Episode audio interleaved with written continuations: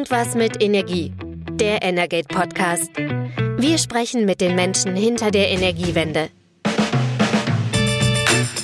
Herzlich willkommen zu Irgendwas mit Energie, unserem News-Update vom 26. August. Mein Name ist Christian Seelos, ich bin Chefredakteur bei Energate und an meiner Seite ist Carsten Wiedemann, Redakteur in unserem Berliner Büro. Hallo Carsten. Hi. Carsten, wir haben in unseren letzten beiden Folgen relativ viel um die Gas, über die Gasumlage gesprochen. Korrekterweise müsste man eigentlich sagen Gasumlagen. Es gibt die Gasbeschaffungsumlage, es gibt die Gasspeicherumlage, die wurden zuletzt bekannt gegeben.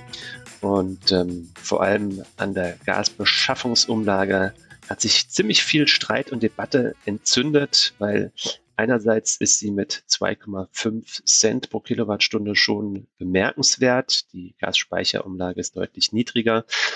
Und ähm, der Hauptgrund ist vor allem, es profitieren Unternehmen von dieser Gasumlage, die eigentlich ja auch ähm, den Unternehmen in einer Notsituation helfen soll, die gleichzeitig Milliardengewinne weiterhin schreiben, die vielleicht sogar von den aktuell hohen Preisen im, im Strommarkt, im Gasmarkt profitieren. Und da gibt es berechtigterweise viel Kritik. Auch Bundeswirtschaftsminister Robert Habeck ähm, musste, musste sich viel anhören in den letzten Tagen und Wochen. Und ja, es scheint so, als würde er darauf reagieren. Ja, das äh, scheint jetzt so und das kommt auch etwas überraschend, weil er das äh, gestern Abend, also am Donnerstag, äh, 25.08., gesagt hat auf einer Veranstaltung. Und da hat er davon gesprochen, dass ihn das Thema die letzten Tage äh, ja ein bisschen versaut habe. Kann man verstehen, denn die äh, Kritik kam wirklich von allen Seiten. Und was er so besonders kritisiert wurde, war eben, wie du sagst, dass da Unternehmen profitieren, ähm, beispielsweise OMV, aber auch ENBW, die eigentlich zuletzt gute Zahlen vorgelegt haben. Ähm, also anders als jetzt zum Beispiel Uniper, bei denen die Lage ja wirklich äh, viel düsterer aussah und die aber trotzdem diese Umlage beantragt haben, ähm, obwohl sie das vielleicht gar nicht brauchten. Und ähm, ja, was Habeck dann gestern Abend sehr umständlich wohl, wir waren jetzt nicht dabei, wir können uns da auch noch auf Presseberichte berufen, äh, sehr umständlich formuliert hat, war eben, dass er jetzt diesen Fehler äh, einräumt. Er spricht davon, dass sich da Unternehmen jetzt reingedrängt haben und ähm, die hätten alle wirklich Geld für gutes Geld verdient und äh, die bräuchten die Umlage gar nicht und das sei dann eben schwierig, das der Bevölkerung irgendwie ähm, deutlich zu machen und er hat auch gesagt, das sei äh, moralisch nicht richtig, dass die Unternehmen sich da reindrängen. Aber man muss sagen, dass äh, diese Verordnung, diese Gasumlagenverordnung ist eben so gestrickt, dass das möglich ist. Also die tun ja nichts Illegales. Und ähm, was er dann noch weiter gesagt hat, fand ich sehr bemerkenswert. Er sagt nämlich, weil wir aber nicht wussten, das muss man ehrlicherweise sagen, und niemand wusste das, wie dieser Gasmarkt verflochten ist, wie er im Undurchsichtigen äh, ist, welche Firmen welche Anteile an Töchtern und so weiter haben. Ähm, dadurch sei ein Problem entstanden. Damit sagt er eigentlich, äh, also ich finde das ein ziemliches Armutszeugnis. Immerhin ist das äh, Wirtschaftsministerium für Energie zuständig. Da sitzen auch viele Juristen. Ähm, da hätte man schon absehen können, was das vielleicht, äh, also dass sich da auch Unternehmen beteiligen, die vielleicht dann eben nicht das größte Problem haben, aber eben von der Möglichkeit Gebrauch machen. Es haben sich ja tatsächlich auch verhältnismäßig kleine ähm, Gasimporteure gemeldet, ähm, Unternehmen, die im Markt gar nicht wirklich so bekannt waren wie, wie Gunfor und, und andere. Ähm, dass man vielleicht schon sagen muss, die Gasumlage insgesamt 34 Milliarden Euro sind dafür erstmal vorgesehen. Ähm, die betrifft im Wesentlichen ja trotzdem zwei Unternehmen. Das ist Uniper, die weit mehr als die, die Hälfte ähm, dieses Betrages ähm, benötigen. Und dann ähm, die zweite Gesellschaft sind zweite Gesellschaften, aber es sind ehemalige Gesellschaften Gazprom Germania, die jetzt unter dem Namen Sefe laufen. Das sind diejenigen, die auch das meiste Gas nach Deutschland importieren bei denen kann man auch, wenn man sich die Bilanzen anguckt oder das, was man auch von dem Treuhänder von Sefe hört, wirklich den finanziellen Bedarf auch erkennen. Aber es sind eben, wie du gerade gesagt hast, ähm, Unternehmen dabei, bei denen das, das nicht wirklich nötig wird. Du hast gerade ENBW angesprochen. Das ist ähm, das, das Mutterunternehmen von VNG, Leipziger Gasunternehmen, das das Gas aus Russland importiert.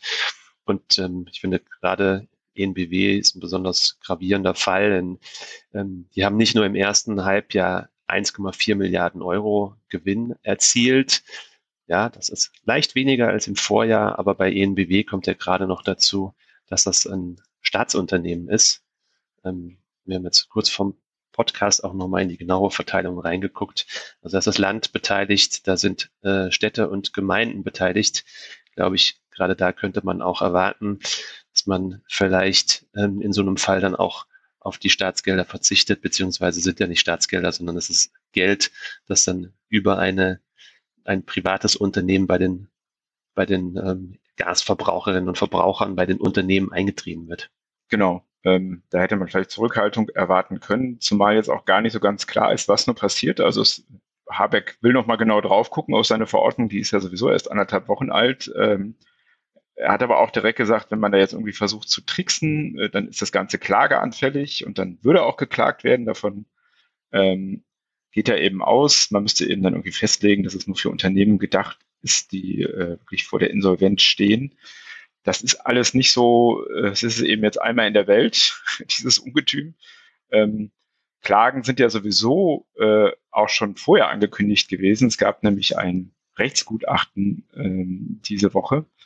Ähm, darüber haben wir auch bei Energate berichtet. Ähm, und da wird eben unter anderen Unternehmen, die jetzt nicht von dieser Umlage profitieren, Chancen eingeräumt, wenn sie eben eine Klage erheben, weil eben gesagt wird, das ganze Konstrukt ähm, widerspricht dem Verhältnismäßigkeitsprinzip, wie es im Grundgesetz äh, drin steht, eben unter anderem, weil Unternehmen profitieren, die das vielleicht gar nicht brauchen. Auch beihilferechtlich gibt es da wohl ein paar Fragezeichen. Also es könnte sowieso auch eine Klage von anderer Seite äh, dagegen geben. Und wenn wir noch dann darauf gucken, wie viele offene Fragen wir sowieso mit der Umlage, äh, mit der Gasumlage, Gasversorgungsumlage haben, es ist ja immer noch nicht so ganz klar, was mit der Fernwärme passiert. Fernwärmekunden sind im Moment ähm, ja nicht äh, in dieser Umlage drin. Also das ist eine offene Frage. Dann was passiert mit den Festverträgen? Das ist auch so ein Thema. Kann das damit aufgenommen werden mit den Kündigungs- oder mit den Ankündigungsfristen dieser Umlage? Es sind einfach so viele Sachen, die da handwerklich anscheinend sehr schräg sind und bei allem Verständnis für äh, den hohen Druck äh, muss ich doch sagen, das Ganze ist vielleicht doch irgendwie was, was man dann vielleicht in die Tonne treten sollte. Wenn man nämlich überlegt, worum es eigentlich geht, es geht darum, wirklich Unternehmen zu helfen und ein, äh, die in Notlage sind und ein Zusammenbrechen des Marktes, das war ja eigentlich die Absicht, zu verhindern, dann würde es ja vielleicht reichen, einfach diesen Unternehmen mit Steuergeldern ähm, unter die Arme zu greifen. Da braucht man auch nicht hintenrum äh, die Mehrwertsteuer wieder zu senken. Also das hat einfach so einen Rattenschwanz an weiteren Sachen ausgelöst. Vielleicht wäre es die einfachere Lösung gewesen, einmal bei Unip hat man das ja schon getan, oder auch dann noch ein zweites Mal da einzugreifen, den Unternehmen zu helfen und nicht diese etwas komplexe Lösung zu wählen. Man muss vielleicht trotzdem dann auch nochmal sagen, wenn man bei dem Modell bleibt, auch wenn man es jetzt anpasst und gegebenenfalls ein Kriterium, eine Gewinngrenze vielleicht auch einzieht, Insolvenzgefahr zu bemessen, dürfte relativ schwierig sein. Ich bin gespannt, welche Lösung da kommt. Aber auch dann nochmal, also Juniper und Sefe beanspruchen rund 90 Prozent dieses Betrags, der jetzt über die Gasumlage reingeholt werden soll. Ähm, die werden da mit Sicherheit drin bleiben. Und ähm, wir gucken gleich mal noch auf die, auf die Preisentwicklung, auch gerade im, im Gasmarkt. Und da ist jetzt schon absehbar, auch wenn es jetzt Kriterien gibt, die vielleicht 10 Prozent ähm, oder Unternehmen ähm, rausnimmt, die für zehn Prozent dieses Betrages stehen, ähm, es ist eher davon auszugehen, dass die Gasumlage auch, auch weiter steigen wird. Und wir haben jetzt schon diese intensive Debatte. Ähm, und die Verbraucherinnen, Unternehmen, die enorm belastet sind von den hohen Preisen oder belastet sein werden und die Gasumlage wird sich auch trotz Anpassung vermutlich weiter erhöhen. Ja, du hast ja jetzt, ähm, vielleicht bevor wir zu den Entlastungen kommen, gucken wir doch mal auf die Preisentwicklung. Du hast das da angeschaut diese Woche und äh, man wundert sich ja immer, man denkt eigentlich ist es irgendwann zu Ende sozusagen, aber irgendwie ist die Psychologie am Markt, ähm, ja, vielleicht bräuchten die alle mal einen Therapeuten, muss man sagen, denn da spielt ja wieder einiges verrückt. Du hast absolut recht. Wir reden im Prinzip jetzt schon seit fast einem Jahr über steigende Preise und ich kann mich selbst noch an Veranstaltungen erinnern, Da ähm, wurden 80 oder 90 Euro pro Megawattstunde äh, Stunde Gas schon als verrückt bezeichnet. Ähm, und damals hat wohl keiner geahnt, wo wir jetzt sind. Wir haben nämlich in, in dieser Woche ähm, im, im kurzfristigen Gashandel, also wer jetzt für den nächsten Tag Gas benötigt, der zahlt aktuell über 300 Euro pro Megawattstunde. Ähm, Vielleicht mal zur, zur Verdeutlichung, umgerechnet sind das 30 Cent pro Kilowattstunde nur für den Brennstoff. Ähm, wenn jetzt jeder mal auf seine Gasrechnung äh, guckt oder auf die, die Briefe, die die meisten ja von den Gasversorgern mittlerweile erhalten haben dürften, ähm, dann sehen wir, wir kommen irgendwie von fünf bis sechs Cent pro Kilowattstunde und da sind die Netzentgelte, Steuern und Abgaben schon mit drin.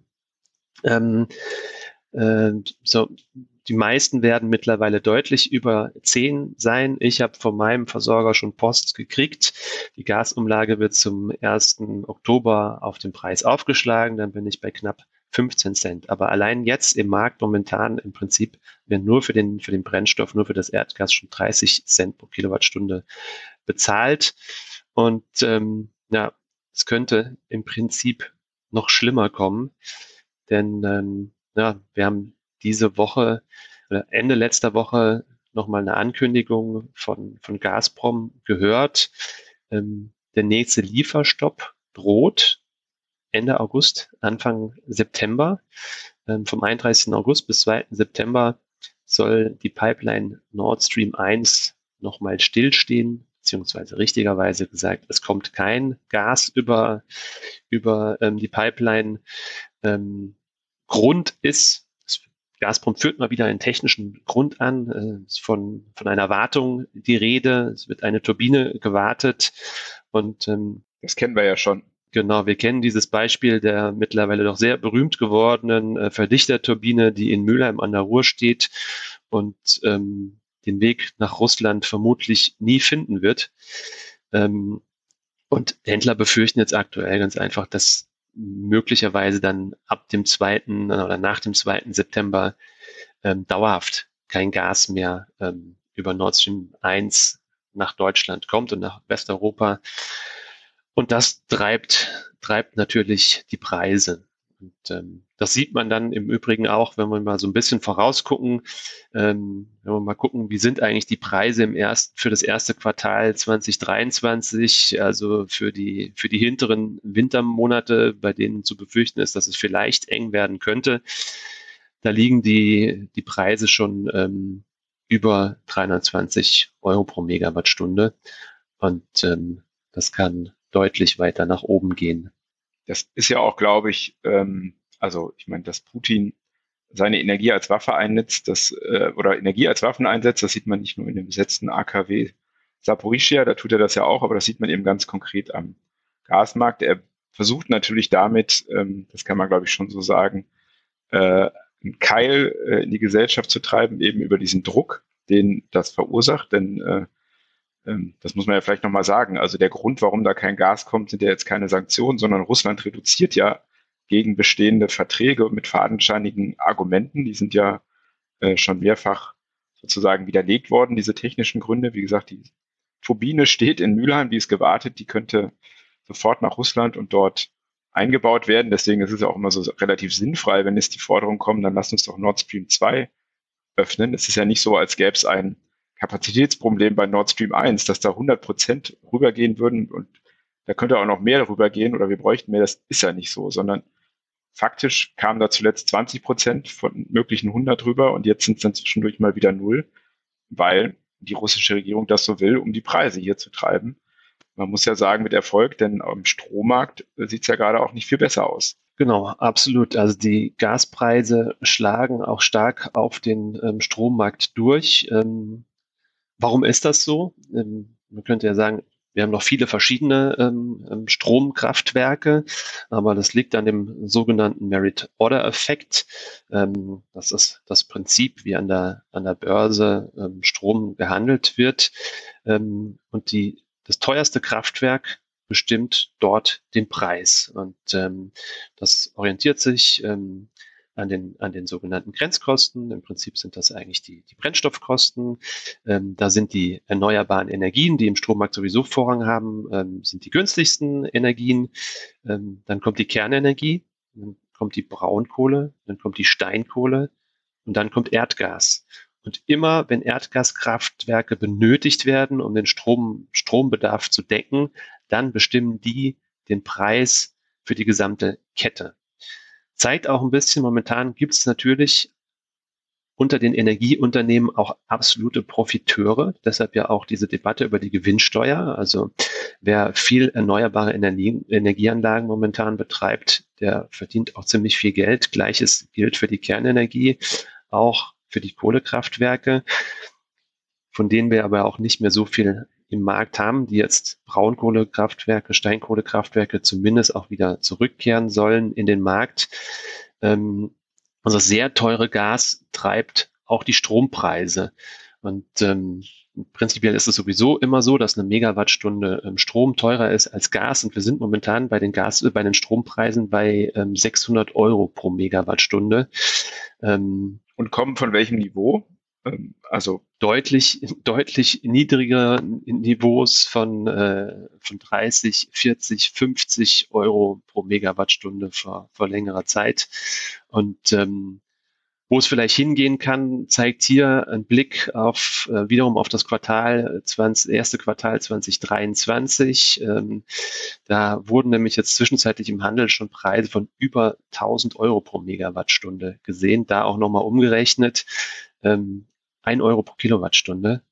Wer auf seine Stromrechnung guckt, sieht vermutlich momentan irgendeinen Wert zwischen 30 und 40 Cent pro Kilowattstunde. Da sind auch die Netzentgelte drin, da sind viele Abgaben drin.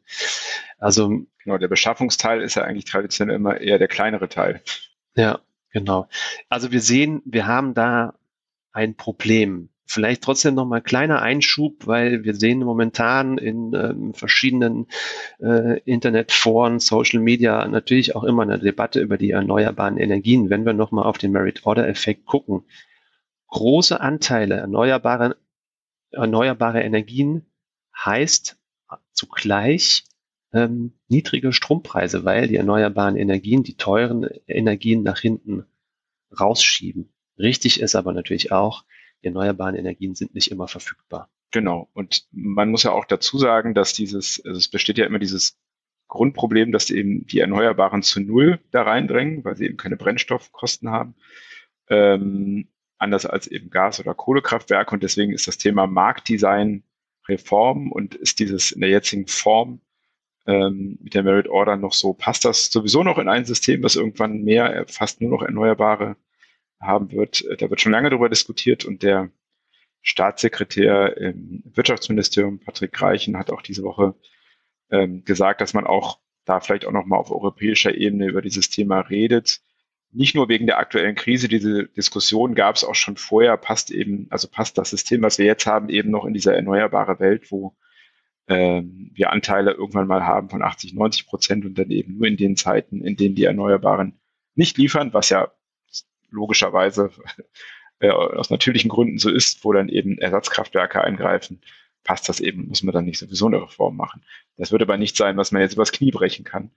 Ähm, es beschleunigt vielleicht die Diskussion, die, die man sowieso darum führen müsste. Perspektivisch ist da auf jeden Fall der Bedarf da, sich über das Marktdesign Gedanken zu machen, aber es ist äh, jetzt ähm, auch dringend notwendig, auch kurzfristig über das, über das Marktdesign zu reden.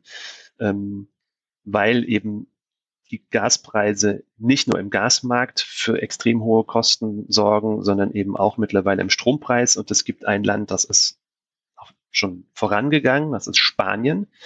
Die haben einen Gaspreisdeckel im Strommarkt eingeführt. Der liegt bei 50 Euro pro Megawattstunde. Gucken wir nochmal zwei Minuten zurück.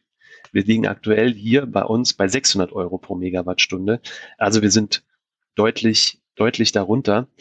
Und ähm, also in Spanien ist es, wäre es ein Niveau, das deutlich darunter liegt, was dafür sorgt, dass die, dass die Strompreise deutlich entlastet werden können. Das ist das ähm, Beispiel Spanien. Ähm, in Österreich. Aber man muss ja dazu sagen, der, der Effekt in Spanien war ja, dass mehr Gas verstromt wurde. Ähm, Spanien hängt eben nicht an russischen Pipelines, für die wäre das kein Problem. Für Deutschland wäre das ja eigentlich schon ein Problem, denn man will ja eigentlich gerade nicht, dass Gas verstromt wird. Da muss man wahrscheinlich dann die Entscheidung treffen, wie weit es ähm, sind die, die Rechnungen von, von Verbraucherinnen und Verbrauchern noch belastbar. Und wir sehen ja vor allem auch ähm, sehr viele Wortmeldungen aus dem Kreise der Industrie, aus der Wirtschaft, die sagen, dass diese Preise führen unsere, unsere gesamte Wirtschaft in Deutschland eigentlich ähm, an den Rand der Belastbarkeit und darüber hinaus. Und deshalb gilt es natürlich zu überlegen, wie geht man damit um. Ähm, auf europäischer Ebene hat jetzt die tschechische Ratspräsidentschaft einen, einen Vorstoß gemacht. Die wollen, dass die entscheidenden ähm, europäischen äh, Gremien zusammenkommen und die drängen im Prinzip jetzt, dass die EU-Kommission auch handelt. Ähm, die wollen über konkrete Maßnahmen zu einem Strom- und Gaspreisdeckel verhandeln. Und ähm, ja, da darf man gespannt sein, was passiert. Ich hatte gerade noch einen Schlenker nach Österreich. Ähm, da wird auch darüber nachgedacht, sowohl den Strompreis als auch den Gaspreis zu deckeln, nicht nur im Strommarkt, sondern eben dann auch bei den Endverbraucherpreisen und ähm, Vorschläge, die sich da abzeichnen, besagen, 80 Prozent des Preises werden gedeckelt, 20 Prozent sollen offen bleiben und so erhofft man dann, dass man trotzdem noch den Einspareffekt erzielt. Ähm, es ist, glaube ich, klar, die sehr hohen Preise ähm, erhöhen natürlich den Druck einzusparen, ähm, aber tendenziell ist es sowieso so. Wir haben ein irre hohes Energiepreisniveau. Ähm, auch die politischen Maßnahmen werden die Preise auf keinen Fall zurückführen auf ein Niveau, wo wir herkommen. Genau, man muss immer im Blick haben, es sind jetzt eben, das vergisst man vielleicht leicht in der Debatte, ne, dass das ja äh, Preise zwar schon vor dem Krieg auch angestiegen sind, also vor dem russischen Angriff, aber seitdem äh, und vor allem jetzt durch die einseitige Verknappung Russlands der Gaslieferungen, ähm, das eben nochmal explodiert ist und dass man jetzt eben sehen muss, dass auf jeden Fall das erstmal um die nächsten zwei Jahre geht, äh, die man einfach überstehen muss. Und natürlich ist da dann niemandem geholfen, wenn äh, die, die Industrie reihenweise den, den Bach runtergeht. Ähm, es gibt ja ein paar Maßnahmen, die, die, da auch konkret helfen könnten, die man schnell machen könnte. Das ist äh, die viel diskutierte Senkung der Stromsteuer sozusagen auf EU-Mindestmaß. Also die ist im Moment bei 2,05 Cent pro Kilowattstunde und das wären dann 0,05 Cent, also ungefähr zwei Cent weniger. Das ist schon mal etwas. Und ähm, was mich daran äh, so verwundert, genau dieses Thema, ähm, war auch im Wahlprogramm einer der drei Ampelparteien, da steht nämlich drin, äh, dazu wollen wir die Stromsteuer auf das EU-Mindestmaß senken. Das steht im Wahlprogramm der FDP aus dem Jahr 2021. Wir wissen, die FDP stellt den Finanzminister. Ähm, ich hatte dazu auch schon mal ein paar Monaten da nachgefragt. Das ist im Moment nach wie vor kein Thema, was mich so etwas wundert, wenn man sich für eine Mehrwertsteuersenkung beim Gas entscheidet, ähm, warum man das nicht tut. Äh, denn es ist ja absehbar, dass der Staat sowieso massiv gegensteuern muss, äh, um die Bürger zu entlasten, ähm, wenn nicht sozusagen er provozieren will, dass die, die, die Spaltung der Gesellschaft noch größer wird und dass es für die Industrie noch schwieriger wird. Diesen kleinen Schritt, der nicht ausreichend wäre, wahrscheinlich, den könnte die Ampel aber beschließen und tut es im Moment noch nicht was ich nicht so ganz nachvollziehen kann. Aber da sollten wir auf jeden Fall auch nochmal nachfragen, nochmal nachbohren und vielleicht hören wir dann doch irgendwann auch noch Konkreteres zu dem Thema, weil das tatsächlich eine sehr naheliegende Entlastungsmöglichkeit wäre, weil die auch unabhängig von, von der ganzen Situation, die wir jetzt haben, schon lange im Vorfeld diskutiert wurde, um eigentlich auch Strom zu vergünstigen und damit dann auch gerade grünem Strom den Weg in weitere Sektoren zu ebnen. Genau, also man wünscht sich im Moment von der Bundesregierung, dass sie sich nochmal wieder besinnt auf das Krisenmanagement von vom Anfang, ähm, also vom, von Ende Februar, Anfang März. Jetzt hat man das Gefühl, das zerfasert alles. Äh, es ist so viel klein-klein. Es gibt keine einheitliche Linie und eben dann eben so unglückliche Geschichten wie jetzt mit der Gasumlage, die man dann wieder anpassen will.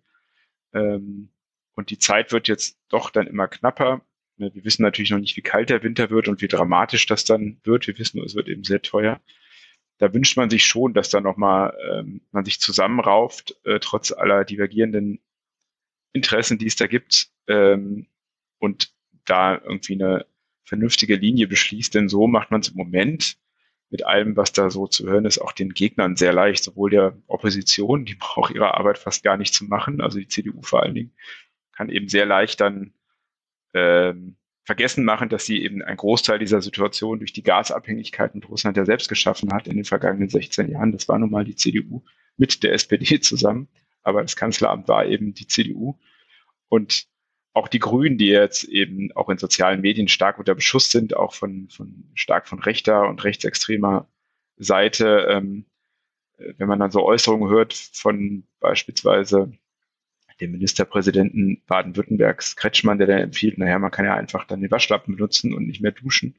Dann ist man auch sauber und dann erzählt er auch noch, dass er eine Solaranlage und ein Elektroauto, eine Holzpelletsheizung äh, im Zuhause hat und natürlich das Klischee des äh, bourgeoisen Gutverdieners, äh, der sich das alles leisten kann, äh, bestätigt. Das macht die Diskussion im Moment nicht leichter und macht es eben den Gegnern und auch denen, die aus einer Ecke kommen, die man, äh, die eben extrem ist und auch vielleicht teilweise demokratiefeindlich, das macht man denen da einfach sehr, sehr leicht. Also da würde ich mir schon ein bisschen mehr Augenmaß und ähm, Strategie wünschen. Hm, ja. Nehmen wir vielleicht die Ankündigung von äh, Minister Habeck vom gestrigen Abend ähm, zum Anlass für Hoffnung, ähm, dass sich das Ganze doch nochmal sortiert. Wir sind in einer Krisensituation, da muss natürlich auch stetig nachgesteuert äh, und angepasst werden, aber der Eindruck, den du äh, geschildert hast, den haben momentan wahrscheinlich sehr viele und ähm, alle wünschen sich wahrscheinlich einfach auch etwas mehr Struktur, auch wenn es klar ist, dass die Situation schwierig bleibt und vor allem mit Blick auf den Winter noch schwieriger werden könnte. Vielen Dank, Carsten, ähm, dass du auch heute wieder mit mir zurückgeblickt hast auf die vergangenen Tage. Was war los im Energiemarkt? Ähm, was passiert in der Energiepolitik? Ähm, wir gucken in unserem News-Update von irgendwas mit Energie jede Woche auf den Energiemarkt und das machen wir auch nächste Woche wieder. Bis dahin, alles Gute, viele Grüße. Tschüss. Ciao. Das war Irgendwas mit Energie, der Energate Podcast. Tägliche Infos zur Energiewende liefern wir auf www.energate-messenger.de.